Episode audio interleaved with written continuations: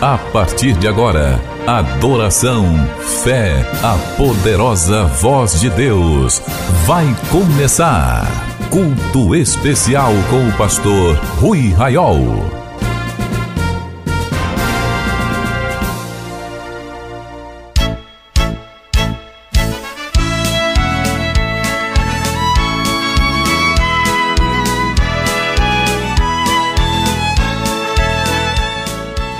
Meus irmãos, a paz do Senhor, hoje, dia de Natal, quero convidar você a orar comigo, dando abertura a este culto.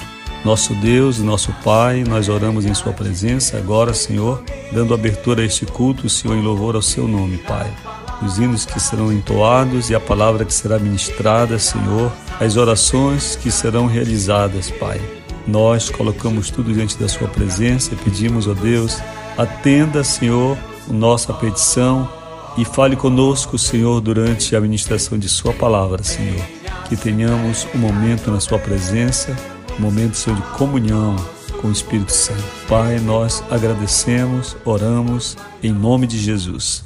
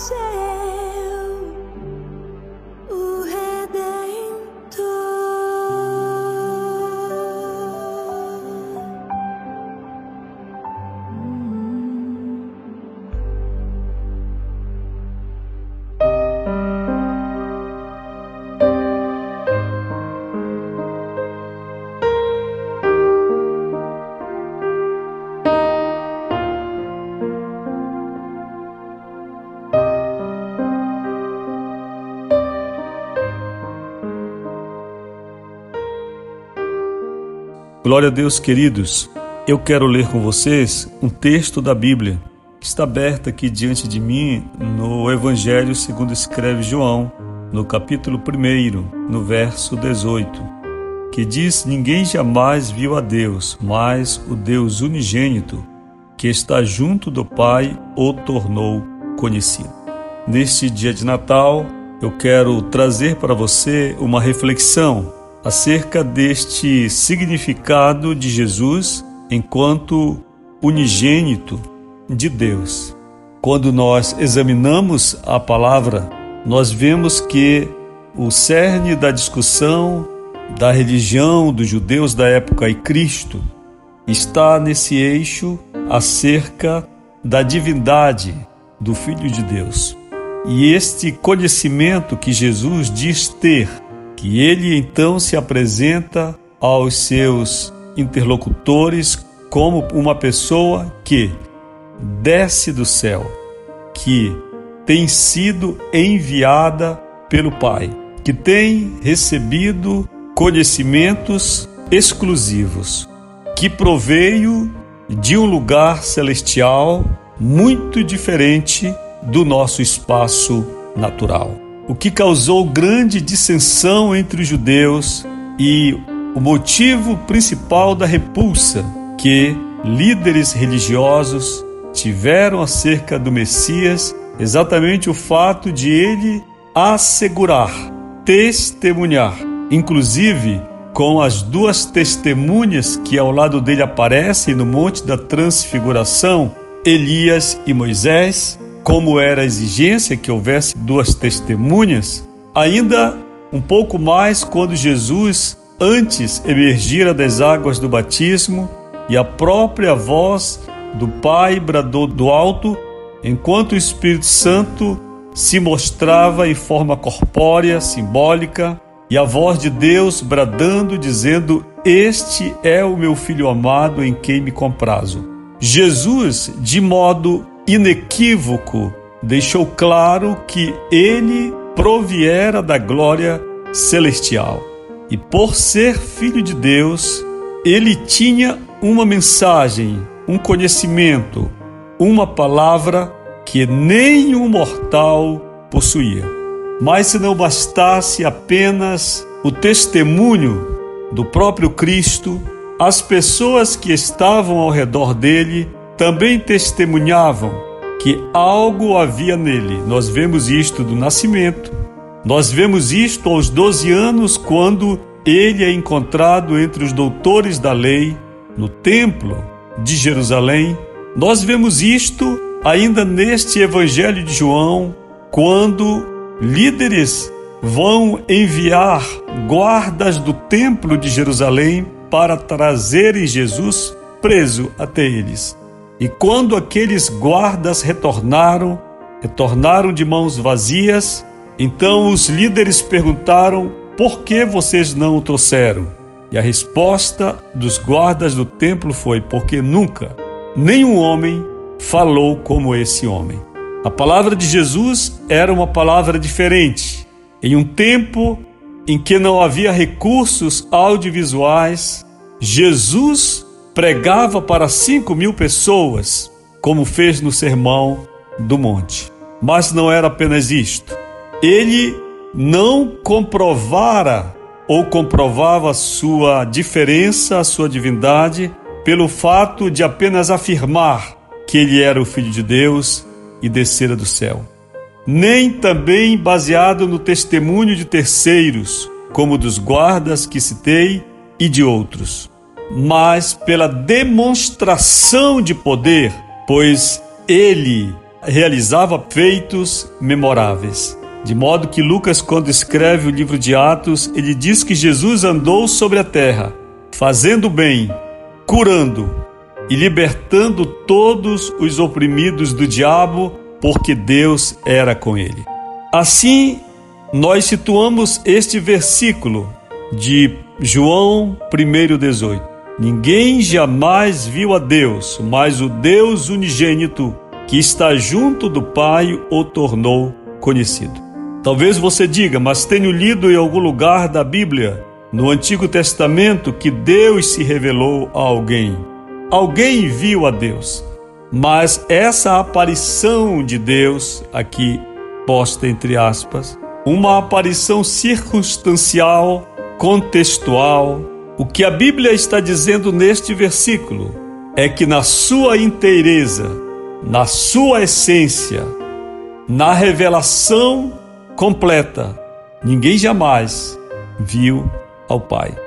E Jesus, então, a explicação de sua vida, de sua sabedoria, de sua palavra e de seu poder para curar enfermos e ressuscitar está no fato de ele ter descido do céu.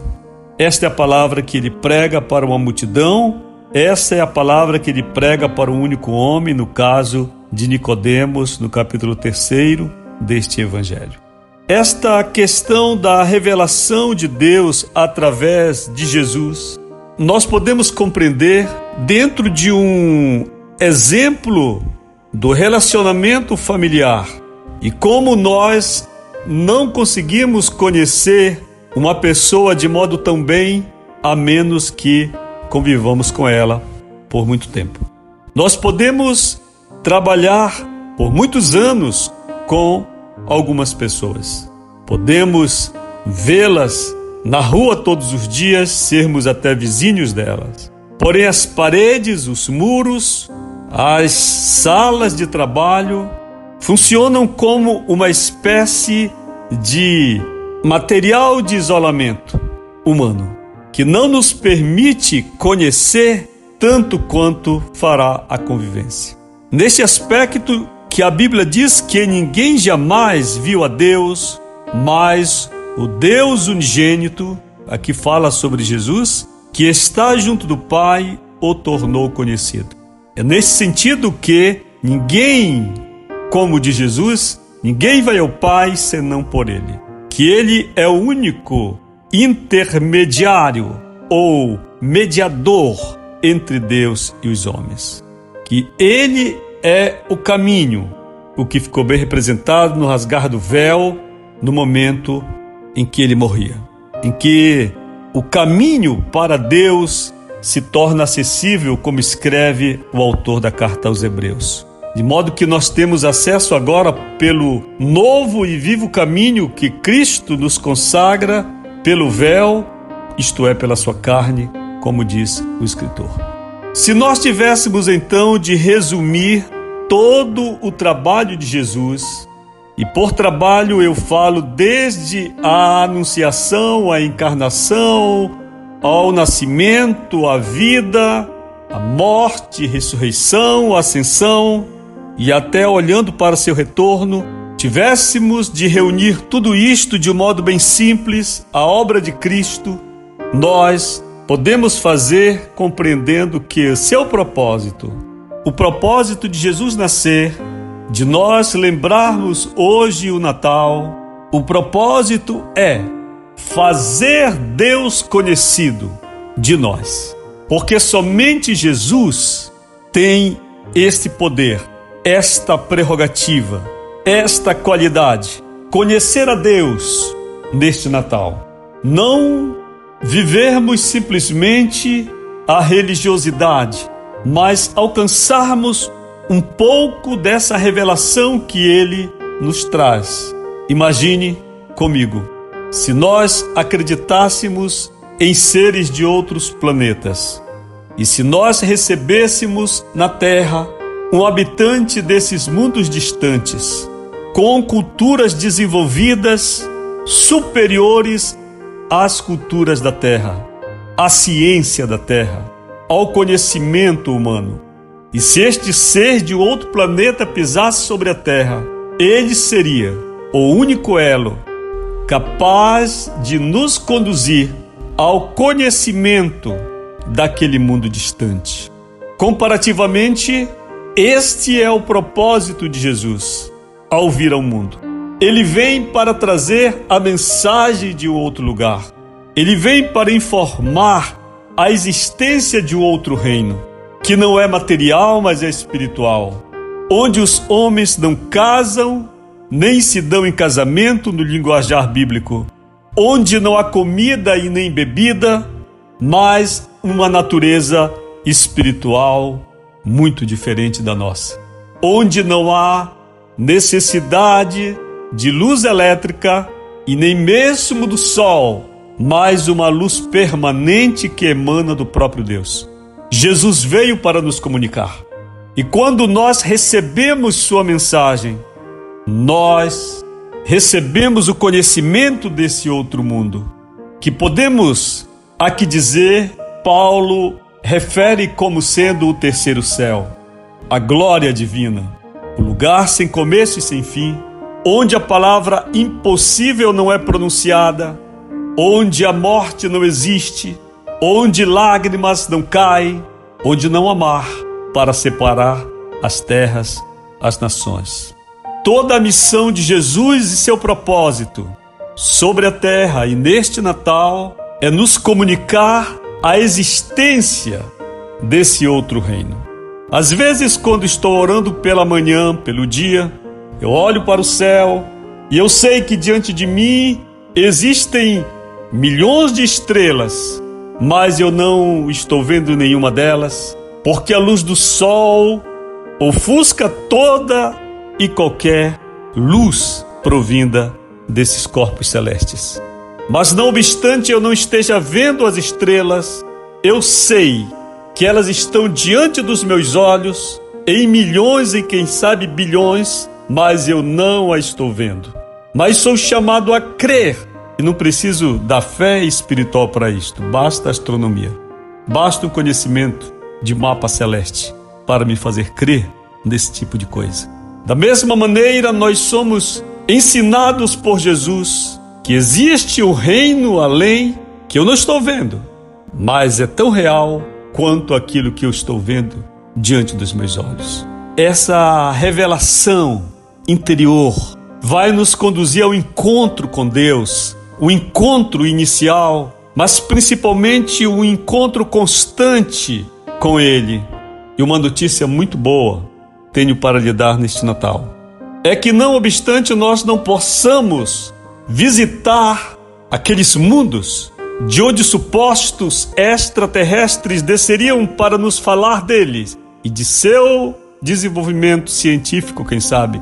Não obstante nós não tenhamos condições nem de ir ainda ao planeta Marte. Todavia, porque Jesus veio à Terra e porque ele abriu o caminho para o céu, nós temos acesso ao Pai e temos acesso ao reino de Deus. E a boa notícia é que você pode visitar esse lugar diariamente através da oração.